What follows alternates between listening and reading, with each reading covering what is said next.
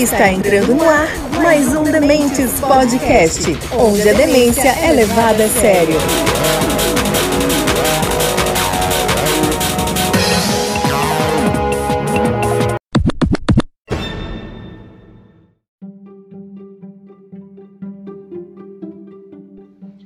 Fala galera, tudo bom com vocês? Está começando mais um Dementes Podcast, onde a demência é levada a sério e as regras gramaticais.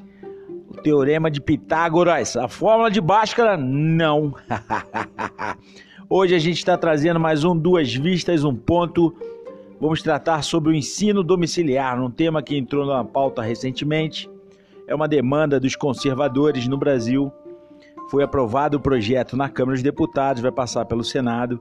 Tem vários regramentos, óbvio, mas é um tema polêmico, tá? Então, nós trouxemos aqui duas pessoas, uma favorável, outra contrária. Coincidentemente, são o Estevão e o André novamente. Um bom dia para vocês. O meu nome é Estevão.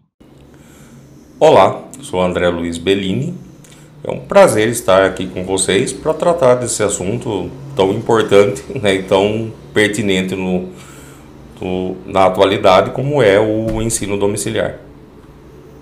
E eles vão apresentar todos os pontos deles, favoráveis e desfavoráveis ao ensino domiciliar, o famoso homeschooling, né? O homeschooling. Vai ficar bonito, vai ficar bonito. Vamos falar homeschooling. É, não gosto, não gosto. Não gosto. Prefiro falar ensino domiciliar, mas o que eu gosto, não gosto, não importa. Porque o que importa aqui é a opinião dos convidados. Lembrando que o episódio vai ficar disponível em todos os agregadores, em todos não, nos principais agregadores de podcast. Tá certo? Também vai ficar disponível no YouTube. Siga nossa página no Instagram, se inscreva no nosso canal no YouTube, curtam nossos conteúdos, compartilhem, por favor. Isso ajuda bastante a gente, tá? E é isso aí, galera. No final eu volto. Beleza?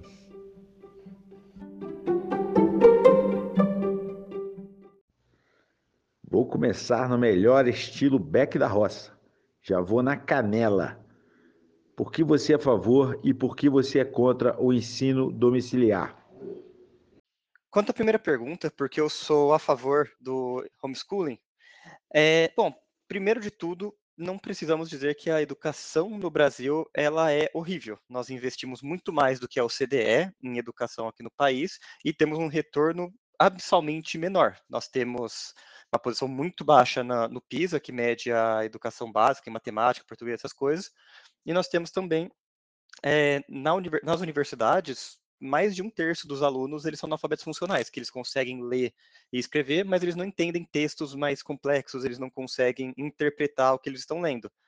Então, a escola falhou aqui no Brasil, a educação falhou, não existe nenhuma tentativa de recuperar essa educação, tanto que o Fundeb, que era o Fundo da Educação Básica, que deveria ser um investimento feito nesse sentido, tem a obrigação de 70% do dinheiro ser gasto com funcionalismo público, então, só 30 é gasto com o aluno mesmo, com a estrutura e tudo mais. É, e a grade curricular, ela é horrível, né? A grade curricular ela é totalmente voltada para passar em faculdade, para passar em, em, na USP, Unicamp, tanto que hoje uma escola ela é tão boa quanto o número de alunos que passa pelo vestibular. Você sai da escola sabendo o nome de Newton, né? Você sabe é, para que serve a mitocôndria, você sabe todo esse tipo de coisa, mas você não sabe o básico sobre lei, sobre economia, sobre absolutamente nada. No homeschooling, o esperado é que além, claro, de você passar o currículo obrigatório, afinal ele é obrigatório, e com o homeschooling há a expectativa de que seja feito algumas provas todo ano para saber se você está passando essa, esse material, mas também coisas que os pais consideram importantes, que seria é, ensino religioso, por exemplo, é, que, que muita gente é contra, mas que para muitas famílias é importante, mas também questões de economia básica, questões de lei básica, questões de política básica que não se ensinam na escola.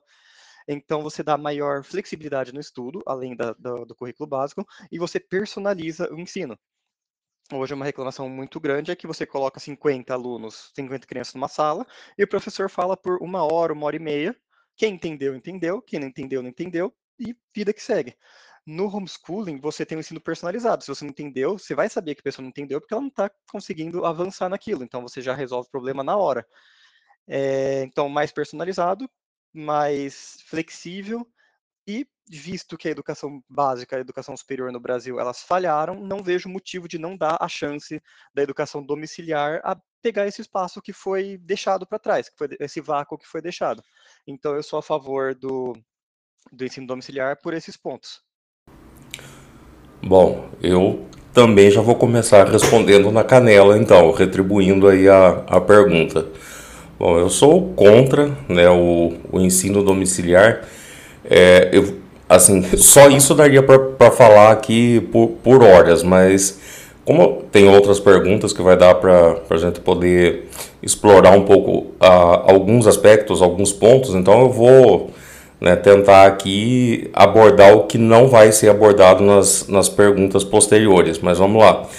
A primeira coisa né, que já me leva a ser contra, eu acho que já começa pelo nome, né, que, o nome que está sendo colocado aqui, que é o homeschooling, né, que isso já faz uma, uma alusão né, a um sistema que nós estamos importando. Né? Então, assim, eu sei que tem pessoas que falam, ah, mas o homeschooling não é exclusividade brasileira, né? E de fato não é mesmo, ele é utilizado em vários países, como Estados Unidos, Áustria, Bélgica, Canadá e uma série de outros países aí. Né? O problema é que a gente já está importando um modelo para a educação brasileira de, de lugares que não, nós não podemos comparar. Né? Então, assim, nós temos que, se for pensar em homeschooling, né, ou no ensino domiciliar, né? Nós temos que já, para começo de conversa, pensar no modelo nosso e não já pensar em trazer né, modelos aí prontos ou adaptados de uma realidade que não é a nossa. Então já começa por aí. Esse é um ponto. Outro ponto que me preocupa bastante é quais são os objetivos que estão por trás disso, né? O que é que leva nesse momento, né, que a educação brasileira tem aí tantos obstáculos a serem superados. A gente né? Não dá nem para dizer que acabamos de sair de uma pandemia, porque a pandemia não acabou ainda. Né? E nós tivemos aí uma série de dificuldades com o ensino à distância. Né? Então aí você vai falar, por, que discutir isso agora? Então quais são as coisas que estão por trás disso? É, e aí eu vou colocar uma opinião, uma visão minha. Eu acho que aí a gente tem também por trás de tudo isso as questões econômicas. Né? O neoliberalismo que também está né, com seus tentáculos aí né, na educação. De que forma? Do, através né, de duas principais.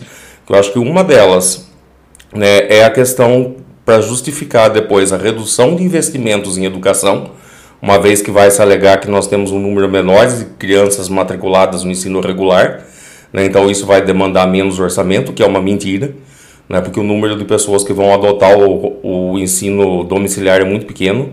Né, eu tenho quase certeza disso. Então, isso não justificaria uma diminuição né, do, do investimento público. E uma outra é a abertura de um outro segmento de mercado que vai ser praticamente a terceirização da educação, né, onde você vai passar a ter é, empresas né, ter, terceirizadas, é, especializadas no ensino a, em casa. Então, assim, a, a grosso modo, assim, são milhares de fatores aí que eu poderia colocar, mas como né, eu falei, assim, algumas perguntas eu já vi que vão abordar outros aspectos, então né, eu vou deixar para falar isso lá, mas a, a grosso modo, né, e para começar essa conversa já na canela, eu colocaria esses pontos.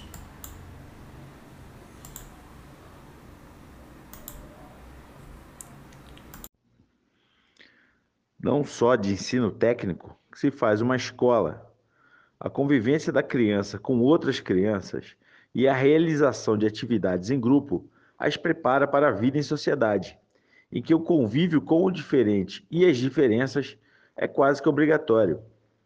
Como o ensino domiciliar pode suprir esta falta e preparar a criança para a vida adulta? Sobre a segunda pergunta, realmente socialização é extremamente importante, mas a socialização não acontece apenas na escola. Uh, homeschooling, o pessoal tem a ideia de que homeschooling é você tranca a criança na casa por oito horas seguidas, ensinando tudo mais. Na verdade, homeschooling é uma coisa bastante simples. Você não precisa ensinar por dia inteiro, igual é na escola. Você pode fazer duas horas de matéria teórica, e depois você leva teu filho para os parques, você leva teu filho para igreja, você leva teu filho para uma arte marcial, para um esporte, onde ele vai socializar com crianças também.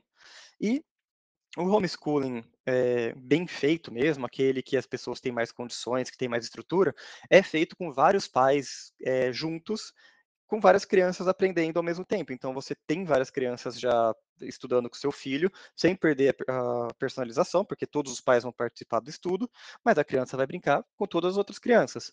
Então, tirar a escola realmente afeta a socialização, mas isso é extremamente fácil de ser substituído só tirando a criança de casa. É, você assiste uma hora de aula, você vai para o parque brincar com a criança, a criança vai conhecer outras crianças lá, e beleza, está socializando, ela não precisa ficar o tempo todo com outras pessoas. É, acho que essa questão de socialização, se os pais eles estiverem mesmo dispostos a fazer o homeschooling, eles vão encontrar alternativas, eles vão encontrar outros locais de socialização, vão encontrar grupos que são a favor da educação domiciliar para que a criança tenha acesso a isso. A criança não vai ficar isolada o dia inteiro, o pessoal tem a ideia de que vai ficar numa bolha, ele não vai sair do quarto, não vai sair da casa, ele vai ver a primeira mulher da vida dele com 18 anos, quando sair da casa dos pais. Não, as crianças vão ter socialização também, só que fora da escola. Não vai ser uma socialização com aquela sala de aula de 50, 60 pessoas. Pode ser reduzido, mas vai ser em outros grupos. Vai ser em grupos de esporte, vai ser em grupos de igreja, vai ser em grupos de do que os pais levarem a criança para fazer. Então, cabe aí a atenção dos pais para que a criança não fique apenas em casa o tempo todo estudando, que ela também saia, vai para o parque, vai para as praças brincar com outras crianças. Respondendo de uma forma bem objetiva, não supre. Né? O ensino domiciliar nunca vai su é, substituir e nunca vai ser capaz de compensar o mesmo ambiente que a criança teria dentro do, do ambiente escolar, né? convivendo com todas as diversidades, com a pluralidade que é o que a educação né, exige, né, da, não exige, é necessário para um processo de, de formação. Né? Então você vai ter assim um, um prejuízo muito grande nessa questão do convívio social, né, no desenvolvimento da aceitação de opiniões e de ideias contrárias, né, no, no isolamento social. Né, eu acho que assim, é, pegando de novo o gancho da pandemia, né, onde tanto foi falado, tanto foi reclamado, tanto foi questionado né, o fato do, do, do isolamento social, que isso traria tantos malefícios aos alunos, e eu concordo plenamente com isso. Né? Eu acho que assim, a gente não, não tem como substituir, principalmente nas séries iniciais, você não substitui né, o, a troca que, que tem que haver entre as crianças. É muito fácil observar, você pega aí o pequenininho lá em casa, né, começando ali na escolinha, na creche, o quanto ele já muda né, o, o seu desenvolvimento, a sua fala, as suas percepções, a sua forma de raciocínio, pelo convívio com outras crianças, se comparado ao período que ele só estava em casa, né, em convívio com os pais. Né? Então, é, não tem como repor isso. Assim, você, os, os defensores vão falar em outras estratégias, em visitas, em né, uma, e, visita a museus e uma série de outras coisas que vão substituir, mas não substitui. Né, porque você não vai ter esse convívio com toda a diversidade que uma escola tem. Né, então, ao invés de uma pluralidade, nós vamos cada vez mais passar por um reducionismo aí, né, de, de ideias, né, onde né, o foco vai ser exatamente a visão que os pais, os responsáveis já têm, é uma reprodução. Né? Então, acho que isso é um dos maiores prejuízos que a gente pode ter também com né, o ensino domiciliar. A educação no Brasil, de forma geral, não é bem conceituada. E isso não é de agora, é desde sempre. Mesmo com aquele papo de antigamente era bem melhor. Como o ensino domiciliar pode impactar nessa realidade, para o bem e para o mal? Sobre a terceira pergunta, isso aí é mais complexo, né? Mas eu acho que entra aí o modelo liberal de livre mercado, livre concorrência. Hoje nós temos várias escolas, claro, temos é, escolas particulares, escolas públicas de boa qualidade, que os pais lutam para colocar os filhos, mas é uma concorrência entre escolas que vão fazer teu filho passar no vestibular. Então, é concorrência entre o mesmo modelo de educação.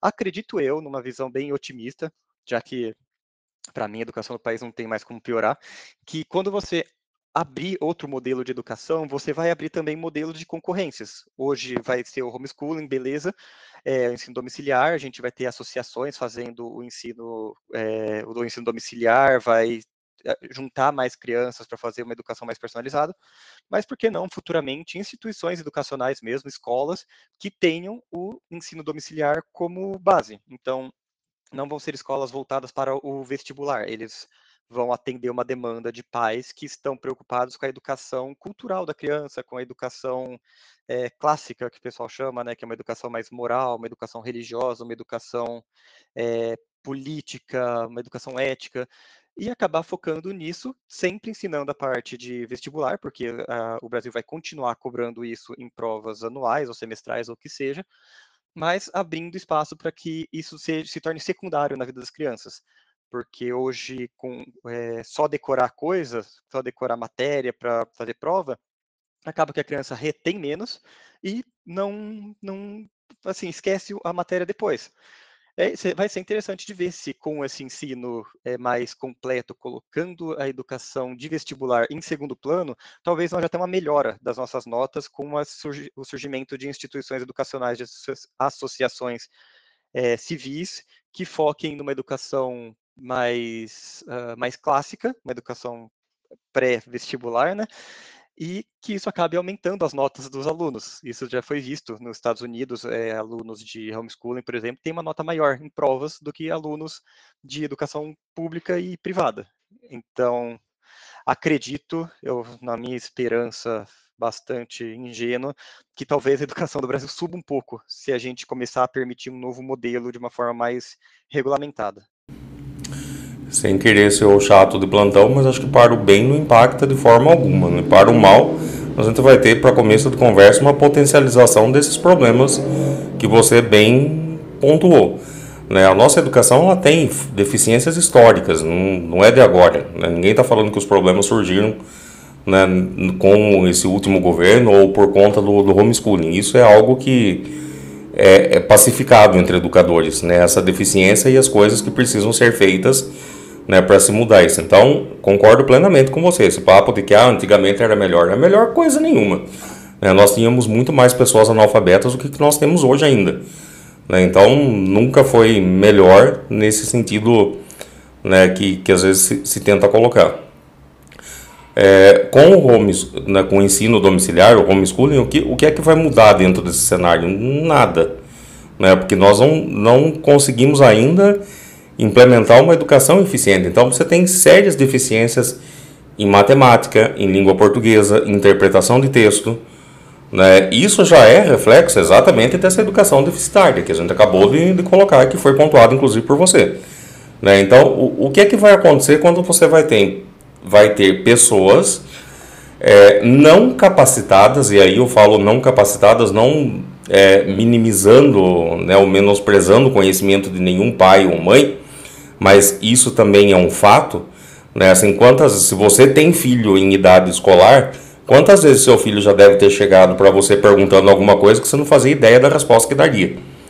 Né? Então, assim, imagine você se colocando na posição de ter que ser o responsável por assumir né, o processo de educação do seu filho, sendo que nem você tem domínio completo desses conteúdos. É, suponha aí, é, você vai ter que ensinar matemática, álgebra, né? E você saiu da escola há mais de 20 anos e nunca mais na sua vida usou né, aquilo que você aprendeu lá, se é que aprendeu. E aí você vai se ver no papel de quem vai ter que reproduzir esse conhecimento e vai ter que ensinar. Você vai conseguir fazer isso? Né? Então, assim, indo por um outro, uma, um outro lado aí da coisa, assim, é quem trabalha com educação está acostumado com isso. Você tem reuniões de, de pais e mestres na escola, são mínimos os pais que, que comparecem. Então, assim, não há né, essa disposição sequer para participar de uma reunião, como é que de repente, de uma hora para outra, vai assumir completamente o papel de educador, sendo que sequer tem essa formação de educador?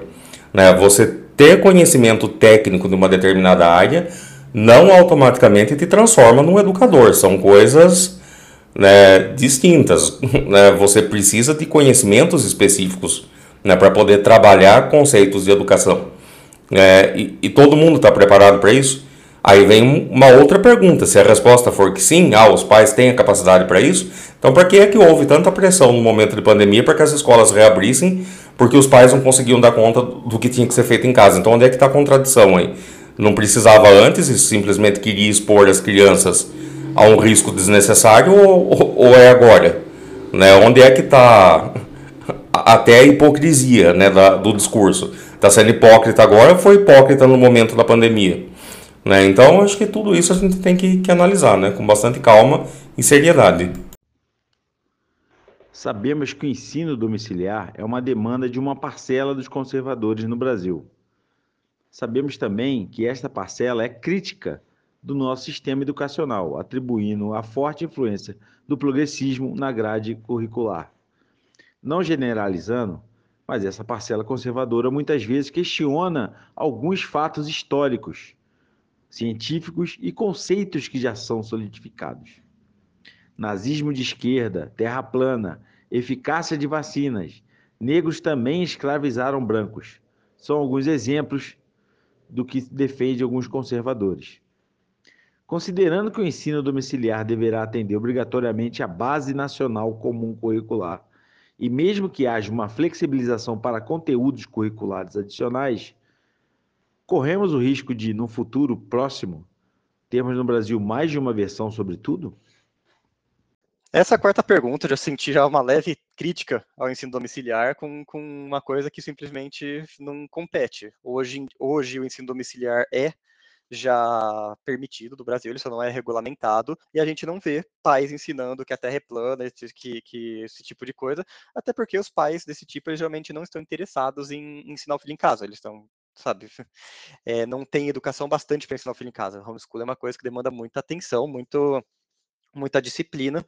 E geralmente as pessoas que são anticientificistas não têm essa disciplina, essa, essa, essa vontade é, também é fugir do fato de que as escolas, não só elas também ensinam muita besteira, também ensinam coisas absurdas para as crianças, é, fala do, do, ideologia progressista como se fosse uma como se fosse uma coisa falsa, mas existem inúmeros relatos. Eu mesmo tive uma professora que falava que mulher não sentia prazer sexual, isso na quinta série, é, que, que homem não, não, que homem não tinha interesse em dar prazer para mulher, então mulher não gostava de sexo de verdade, que é uma coisa que ela devia ter, ter resolvido com o próprio marido dela e não com os alunos de quinta série, mas enfim, você vê que não tem na escola não é tão cientificista assim para poder falar que é o oposto do, do homeschooling e o revisionismo histórico, que é uma coisa que as pessoas elas falam que não gostam, aconteceu na década de 60, quando os intelectuais de esquerda revisaram a história toda do Brasil para colocar para colocar na luta de classes, para poder integrar com a luta de classes, com uma visão mais marxista. Então, revisionismo histórico não é uma coisa ruim por si. Ruim é perder a hegemonia de pensamento, a hegemonia de, de, de ensino, que é a coisa que o pessoal tem mais medo. Mas, por exemplo, ah, não, o, o escravidão, os negros também escravizaram brancos. É verdade não tem por que não ensinar isso na escola. Claro que foi uma coisa muito minoritária, você não vai dar a importância que você dá para isso, do que você dá para a escravidão indígena e negra no Brasil. Mas se você fugir de falar que isso existe, você cria esse monte de gente hoje que acha que existe, sei lá, que existe uma, uma, uma dívida histórica dos brancos com os negros, esse tipo de coisa, que é um fruto da nossa educação progressista, tanto no ensino fundamental, médio e no ensino superior. Então, não vejo problema de ter mais de uma versão sobre tudo, principalmente que as versões correntes hoje, elas são horríveis, elas são, é, bom, pode-se ver-se que nossa educação já é péssima. Então, uma, talvez uma versão a mais sobre tudo seja exatamente o que o país precisa para ir para frente. Não vejo um problema com isso, Eu vejo até, na verdade, uma, uma solução, vejo uma, uma coisa boa. Mas, como eu disse, é esperado que, as, que existe uma regulamentação, uma prova, então você não vai poder colocar, ensinar para tua criança que a terra é plana, ela vai ir lá na prova colocar que a terra é plana, que daí o serviço social vai tirar teu filho do homeschooling. Obviamente, você está ensinando besteira para ele. Porém, acho que é um problema muito diminuto para ser sequer colocado em questão. Você faz umas perguntas que complicam um pouco a vida da gente na hora de responder, né? Mas vamos lá. É, de, é, sim e não, né? Porque assim, acho que tem algumas coisas que não é, hoje a gente vive a era do, do revisionismo histórico, né? Bem isso. Tudo tem dois lados. Assim, embora a ciência às vezes tenha posições mais do que consolidadas, mas de repente né, tá na moda o, o, metaverso, né? Então de repente em algum universo paralelo né, você tem a Terra plana, você tem uma série de outras coisas que, que ganharam notoriedade. E assim, isso sim é um risco. É, você falou da questão né, que a, o ensino domiciliar é uma demanda de uma parcela mais é, conservadora. Isso também é, é um fato, mas não é só isso. Né? Eu acho que assim, é, a gente precisa né, ter em mente que assim, existem outros setores, outras colocações que vão além das questões né, político-partidárias que influenciam na decisão do, do ensino domiciliar. Mas isso é fato. Né? Acho que assim, as pessoas que mais são adeptas a, ao ensino domiciliar têm por trás dessa resistência com o, é, o sistema de ensino tradicional questões que envolvem é, ideologias políticas ou religiosas. Né? E alguns poucos eventuais em relação a questões, né? de repente são pais que têm uma necessidade de locomoção extrema devido a trabalho, alguma coisa, não, não conseguem ter uma residência fixa né, por muito tempo e alegam essas questões. Então, assim, isso é uma particularidade, né, mas também faz parte desse, desse universo. Mas, de fato, a maioria é movido por questões ideológicas ou religiosas. Né? E se você tiver esse sistema permitindo né, a, a reprodução desses conceitos, é, eu acho que a gente vai, de novo, né, falando aqui a mesma coisa, mas teremos sim um agravamento desse, desse quadro. Né? Assim, vocês, é, o que é que vai acontecer daqui a alguns anos quando você não tiver mais, é, de repente, assim, as, o, há um risco né, de, dessa potencialização de conceitos. E, né, sem querer dar créditos aqui a autores nazistas, mas é, é verdade, né, uma mentira repetida né, mil vezes acaba se tornando uma verdade. Né? Então você tanto vai falar em questões né, e vai é, desvirtuar conceitos científicos consolidados que há um risco que daqui a algum tempo isso passe a ser tratado com uma certa normalidade quando não é normal. A gente não pode normalizar aquilo que é uma aberração científica. Né? E a escola tem esse papel. Né? E isso não tem nada a ver com ideologia política, isso tem a ver com ciência. Né? A, a ciência é quem norteia os princípios né, da, da educação. Questões ideológicas partidárias existem? Naturalmente existem, dos dois lados. Eu já falei, o homem é um ser social e político. Então, esse papo de que não existe ideologia, isso é a maior fake news da história. Todos nós temos ideologia. Né? A única pessoa que não tem ideologia é aquela que já não está mais viva. Né? Essa deixou de ter o seu papel político. Né? Porque enquanto nós respiramos, nós somos seres políticos. E, portanto, temos posicionamentos. Eu até já coloquei isso aqui, resta saber né, se o seu posicionamento, se a sua posição, visão de mundo ela é excludente ou inclusiva. Né? Isso que a educação tenta tratar. Em que pese a parcela da sociedade brasileira que demanda pelo ensino domiciliar, quem de fato serão as pessoas que irão adotar este método? É possível traçar um perfil? Sobre a quinta pergunta, acredito eu que seja uma população de classe, pelo menos classe média para classe média alta, que tenha, bom, educação superior já é obrigatória agora, mas esperado que seja educação superior, conservador ou liberal, né, então mais para a direita, a esquerda não tem muito essa pauta como, como prioridade, é, e pessoas mais disciplinadas, eu acredito, são pessoas que, que vão ter saco para correr atrás, para encontrar outras pessoas, para é, procurar alternativas de socialização, então com certeza pessoas que vão ter dinheiro e tempo para fazer isso, mas também podem ser pessoas de classe média que trabalham fora de casa, mas que conseguem horários com outras pessoas, então juntar vários pais e fazer esse ensino. É, pessoas de famílias grandes também podem tentar dessa forma, porque família, família geralmente tem filho tudo da mesma idade, acaba dando certo homeschooling. Quem não vai entrar, essa é uma questão bastante relevante. Acho que as classes mais pobres não vão fazer parte do homeschooling, porque dois pais trabalhando fora o dia inteiro, malemar consegue dinheiro para levar comida para casa, então acaba dependendo da escola para dar, dar merenda para os filhos. Eu acho que essa parte, infelizmente, ainda não vai conseguir entrar, espero que sejam beneficiados de outra forma.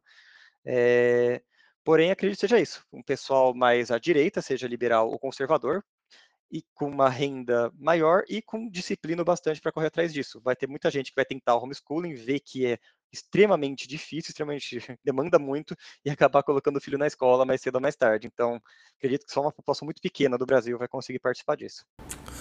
Bom, eu não vou me arriscar a traçar perfil, até porque não é minha área de, de conhecimento, mas eu vou arriscar alguns palpites baseado em fatos e números que a gente tem aí.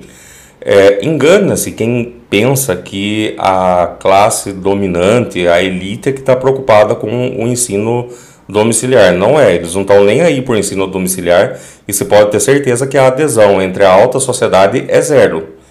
Né? Os mais abastados vão continuar mandando seus filhos para as melhores escolas né? e não vão estar tá nem aí para o ensino domiciliar. Ao passo que, por outro lado, o outro extremo, né, as pessoas sem recurso nenhum também não vão, né, por, por razões óbvias, pela falta de conhecimento para poder reproduzir e também pela falta de infraestrutura, de recursos. Né. Pegando de novo o exemplo da pandemia, né, nós tivemos aí uma infinidade de alunos que não tiveram como acompanhar as aulas né, pelo ensino à distância, pelo simples fato de não terem computador, de não ter acesso à internet né, de não ter sequer o sinal da internet disponível nos locais onde moram, porque não tem um quarto para ficar ali isolado estudando, igual se idealiza, né, onde todo mundo tem o seu quarto ali bonitinho, com uma escrivaninha, iluminação adequada, musiquinha ambiente, né, para poder. Isso não é a realidade da maioria. Né? Então, o, os dois extremos, é, automaticamente, eles estão excluídos do ensino né, domiciliar. Sobrou quem aí no meio? Uma parcela da população né, da média né, do, do pessoal que está ali na grande massa da, da pirâmide econômica. Né? Então, não estou falando que são todos, né, mas é onde a gente tem aí, por sua vez também, boa parte da que tem mais essa postura conservadora quando se fala em questões políticas. Né? Então, é, de novo, a classe média que vai ter aí uma maior adesão né, pensando por esse lado estritamente aí, né, baseado na, nas evidências que a gente tem hoje, não, sem traçar perfil, porque de novo não é minha praia. Agora, né, um, um ponto que, que a gente não pode também desprezar, acho que todo mundo que é da área de educação já isso também são pontos pacíficos, né, que o, o nosso modelo educacional ele é um modelo educacional proposto a reproduzir o modelo dominante da elite. Né? Engana-se quem pensa que a escola tem também aí esse modelo socialista, comunista né? e todos os istas aí que agora se, se colocam. Infe... Vou dar uma opinião até polêmica, mas eu até gostaria que fosse mais, né? que, que a educação tivesse mais aí esse viés realmente da, da esquerda. Não tem. A educação, ela é toda a nossa formação ela é voltada a reproduzir os sistemas e os conceitos dominantes. Ah, então, uh, essa discussão é, é, ela é imensa. Eu acho que não, não dá para tratar isso numa resposta simples como a gente tem que dar aqui, né, dentro de um espaço limitado de tempo. Mas é, esse ensino domiciliar também tem esse viés que às vezes não é levantado, que é simplesmente a reprodução, a manutenção de um sistema dominante posto, né, sem sem muitas firulas aí na, na resposta, mas é, eu vejo dessa forma também.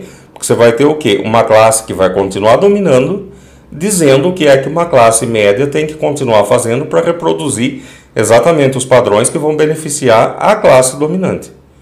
Tá? Então, não sei se, se respondi exatamente a sua pergunta, mas é, perfil eu acho meio complicado de traçar. Mas tem esse outro, esse lado e esse aspecto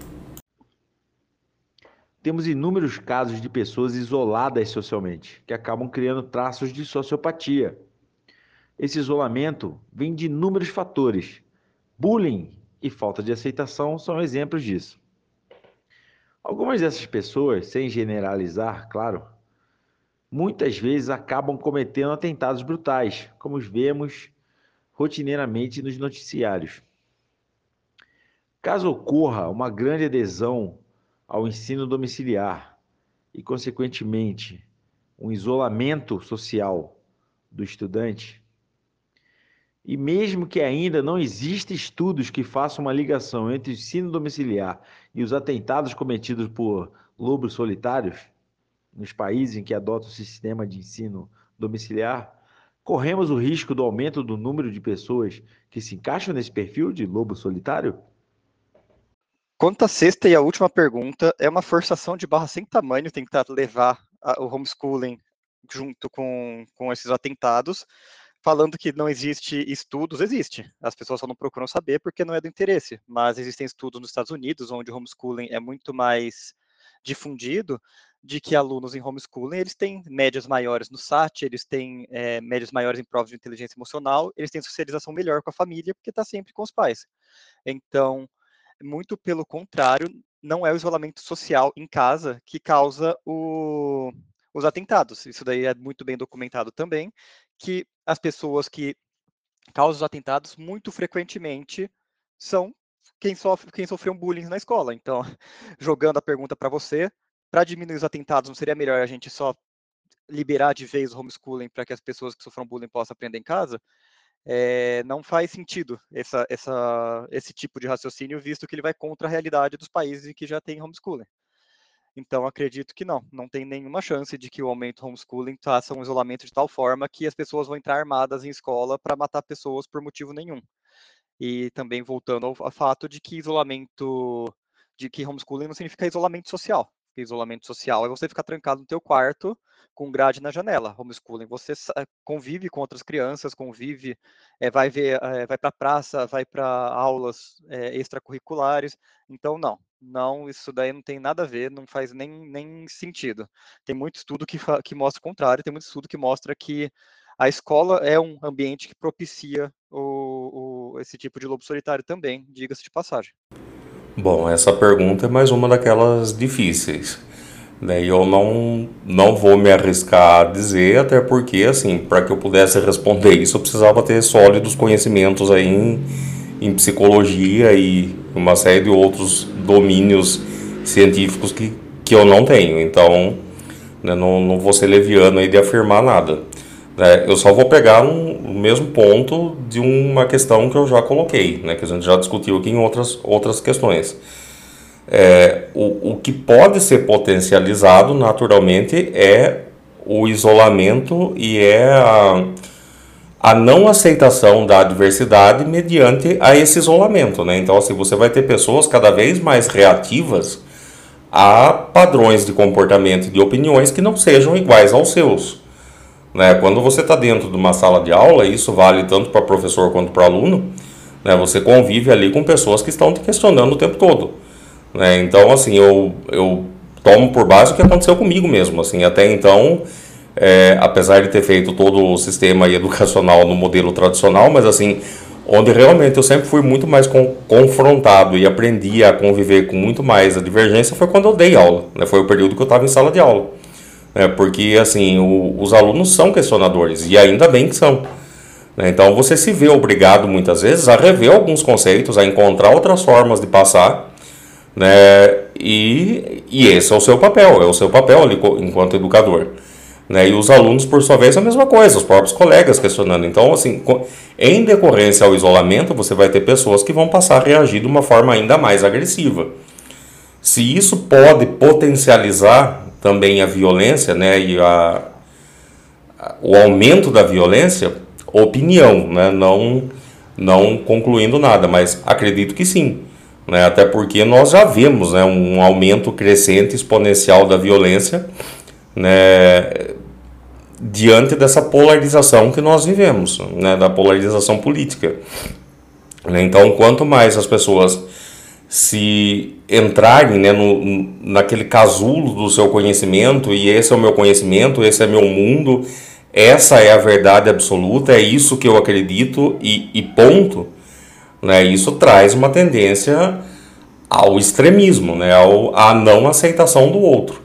E a não aceitação do outro, somada a outros fatores psicológicos, psicossociais que, que aquela pessoa, aquele aluno já esteja vivenciando, eu acredito que isso possa sim, ao longo do tempo, potencializar também a violência. Né? Mas sem traçar aí nenhum tipo de, de perfil que, como eu falei, não é minha, minha área de domínio.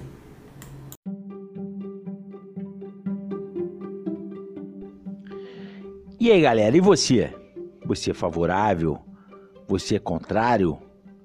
Você não sabe? Você não tinha a mínima ideia do que era isso? Então, espero que tenha visto agora, espero que tenha é, suscitado alguma dúvida, que é sempre bom. As dúvidas movem, nos movem a procurar respostas aí que a gente aprende, né? Sempre. Aquela velha história. Não são as respostas que movem o mundo, são as perguntas então, as dúvidas são feitas de perguntas. Eu não sei nem porque eu estou falando isso, mas tudo bem, estamos devagando. Beleza, vamos para os recados finais. Primeiro do Estevão. Bom dia, meu nome é Estevão Gouveia, eu sou um cientista político, estudo eleições e democracia, é, sou conservador e sou a favor do homeschooling como ferramenta de educação alternativa às escolas. Então, espero que vocês tenham gostado da resposta. E agora do André.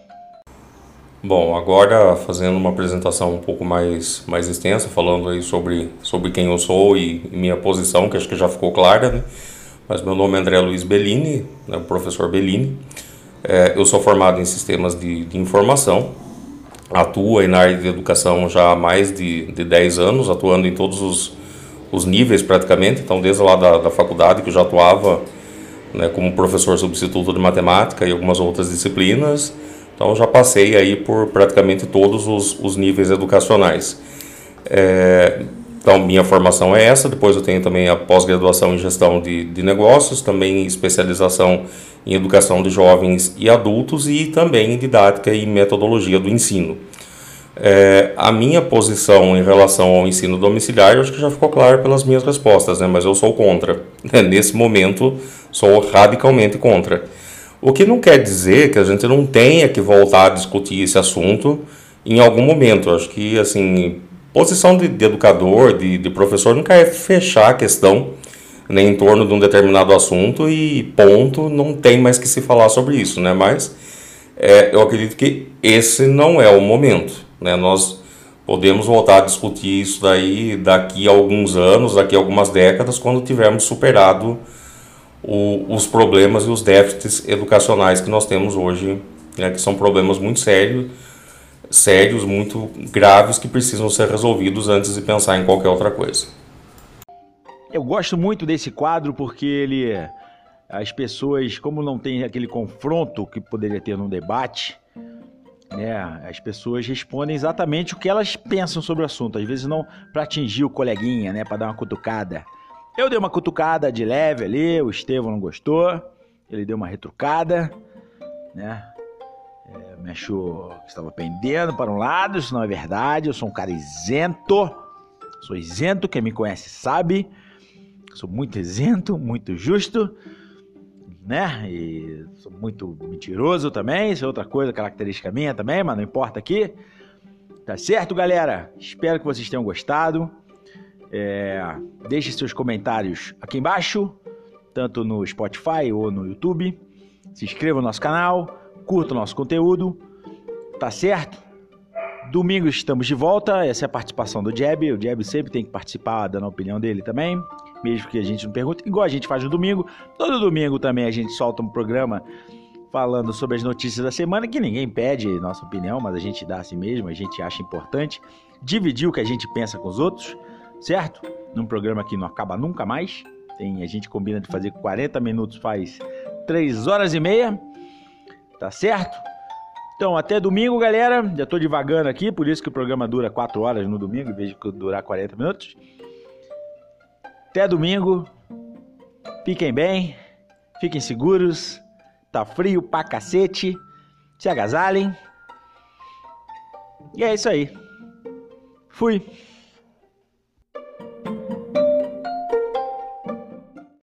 Dementes Podcast, onde a demência é levada a sério.